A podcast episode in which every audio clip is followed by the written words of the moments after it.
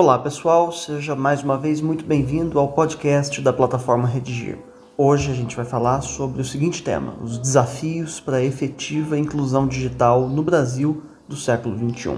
Estamos aqui hoje mais uma vez com a professora Gislaine Boazzi. Eu sou o Gustavo Fechos e hoje a gente tem um programa dividido em três blocos. No primeiro deles, a gente fala sobre o tema, fala sobre a possibilidade de construção de argumentos para projeto textual, fala sobre repertório sociocultural e tese. Para que no segundo bloco a gente então tenha a oportunidade de aprofundar a discussão sobre o tema e examinar mais pormenorizadamente cada um dos argumentos. No terceiro e último bloco, a gente fala sobre propostas de intervenção social. Então vamos lá, professora Gislaine, como que a gente pode apresentar o tema? Olá, Gustavo. Olá, equipe da plataforma Redigir. Para a apresentação desse tema, é, eu vou mobilizar uh, o conceito de inclusão digital, que nada mais é que a democratização do acesso de todos os segmentos da sociedade às tecnologias de informação. Uma vez alfabetizados digitalmente, os usuários da rede contam com aplicativos que funcionam como facilitadores de relacionamentos. É, quer dizer, aproximam alunos e professores, clientes e empresas, familiares e amigos distantes entre si. Tá legal. E agora, quais podem ser os argumentos com os quais o aluno pode trabalhar para o desenvolvimento desse tema? É, você há de convir que o tema é bastante amplo, não é? E o aluno deve, logo no projeto textual, decidir quais argumentos é, mobilizar.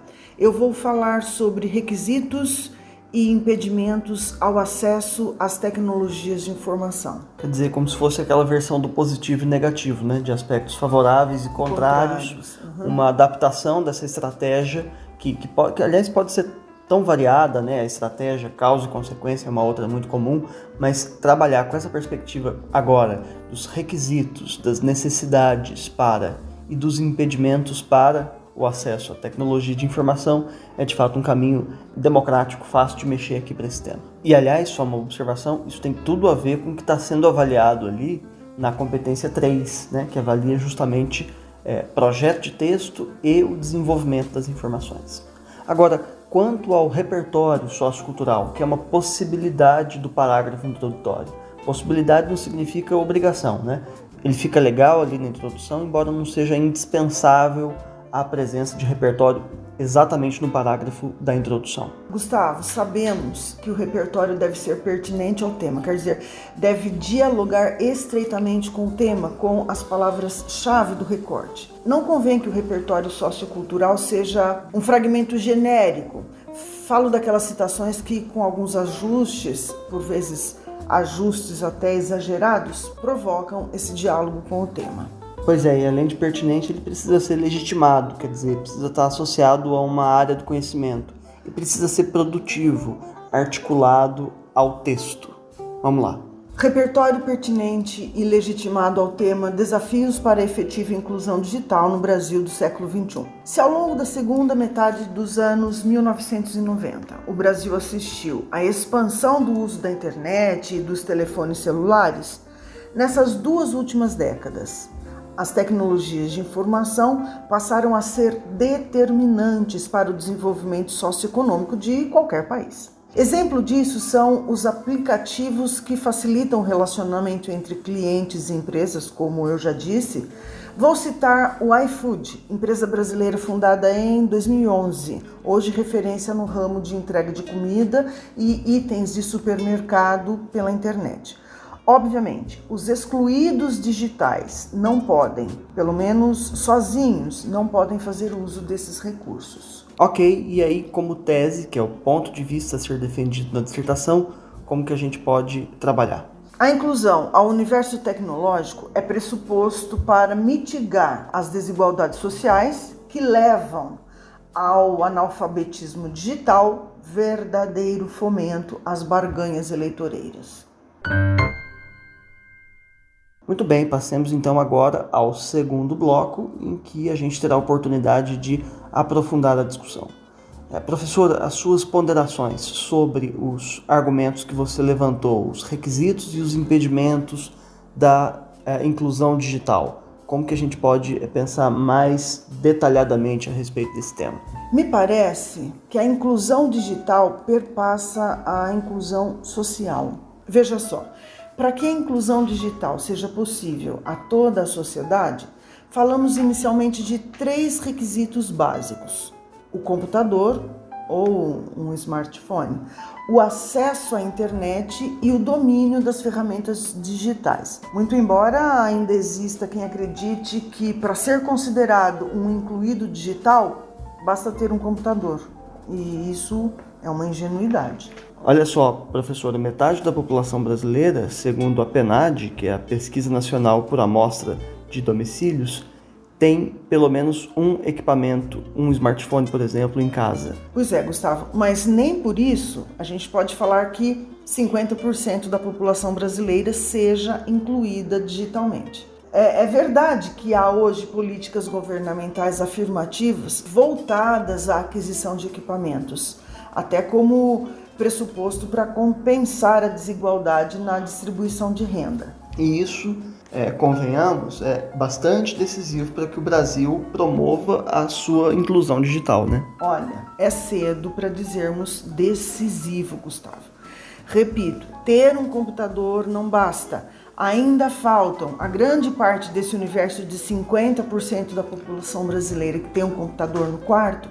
Faltam ainda o acesso à internet e o domínio das ferramentas de navegação. É mesmo, afinal de contas, a inclusão digital já pode ser considerado um aspecto cultural de um Brasil que não está totalmente preparado para isso, né? É preciso considerarmos ainda, Gustavo, as diferenças entre as regiões.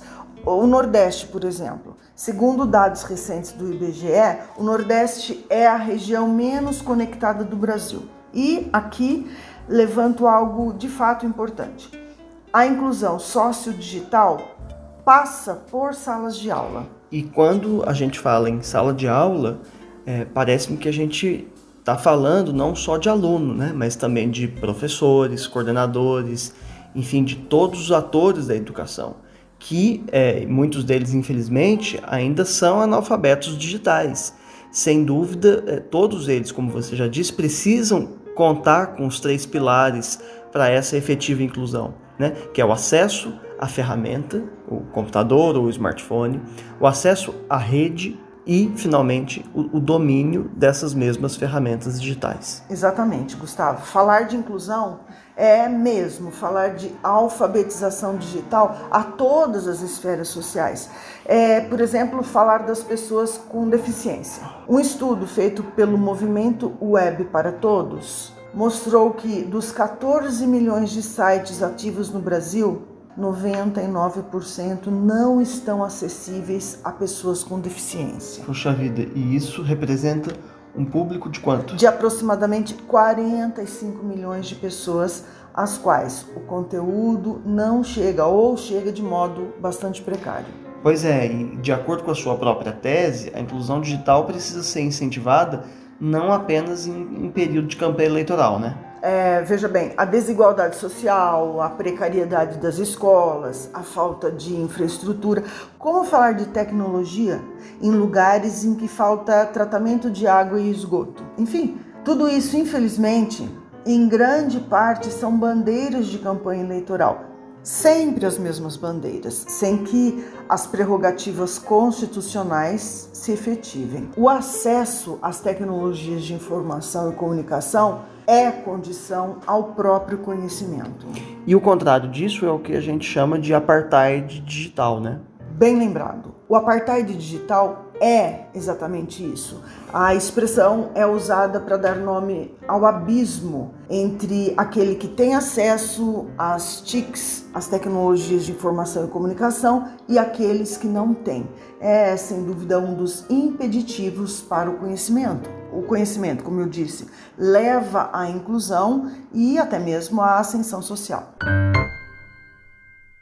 Muito bem, passamos então agora ao último bloco em que a gente fala sobre proposta de intervenção social, tendo em vista os problemas com os quais a gente trabalhou nesses argumentos, como que a gente pode agora resolvê-los. Antes convém lembrar, é preciso desenvolver agente, ação, modo meio, efeito e detalhamento de pelo menos um desses elementos válidos para a proposta.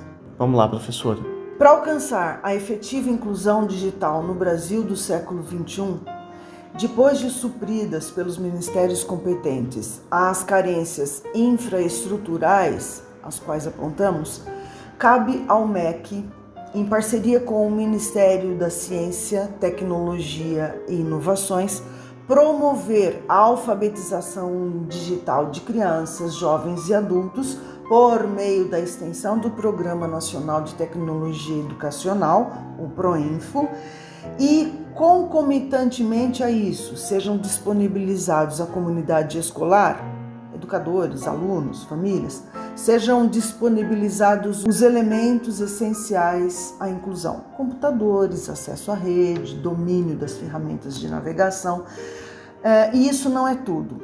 É fundamental que o MEC capacite melhor a classe de professores, com vista a ministrarem aulas interativas, estratégia essencial para transformar a escola num ambiente interligado ao mundo virtual, condição sem a qual não se pode falar em desenvolvimento do país.